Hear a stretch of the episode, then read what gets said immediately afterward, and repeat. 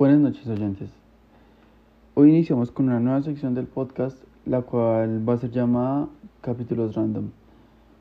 En los capítulos random podremos hablar de cualquier tema. Y bueno, esta noche nos toca hablar sobre datos curiosos de algún videojuego.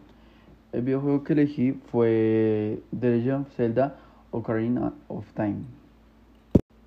Como primer dato curioso tenemos que Ocarina of Time ostenta el primer puesto en todas las páginas web recopilatorias de votos.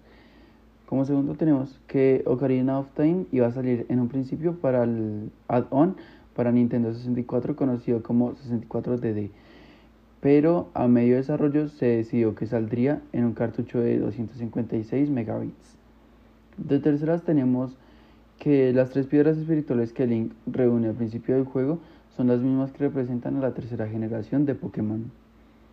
Como cuarto dato tenemos que este es el juego que más fan arts, fanfics y proyectos en general realizados por fans tiene. Como quinto dato tenemos que Nintendo recibió muchas quejas por la falta de la traducción a español del juego, por lo que desde entonces Nintendo siempre ha traducido sus juegos al castellano. Como sexto y último dato, tenemos que originalmente iban a desarrollar el juego para la Nintendo SNES, pero como se acercaba la salida del Nintendo 64, decidieron esperar y hacerlo para aquella consola. Y listo, esto es todo por la noche de hoy. Y ya saben, si se sienten agobiados, cansados o atrapados, solo reset game.